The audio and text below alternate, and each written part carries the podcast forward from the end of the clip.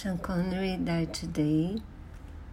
Um, I know it's incredible, but I have I haven't yet seen any of his Bond movies. But I saw Marnie. He was so charming and handsome, and I loved him. Absolutely loved him in the third Indiana Jones, and also in The Untouchables uh, which gave him the Oscar. He was an amazing actor, hands very handsome, even when he was older.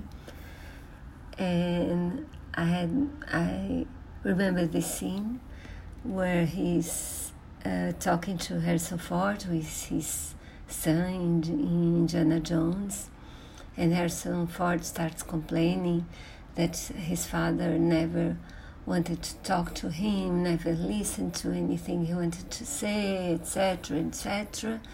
And then Sean turns his head, looks, to, uh, stares at him, and says, "You wanted to talk? Talk."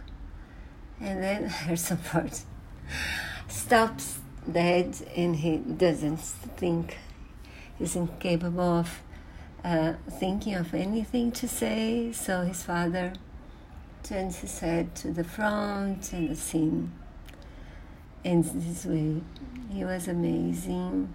He'll be missed. I know that he was not he was not supposed to do any more movies because he decided to retire.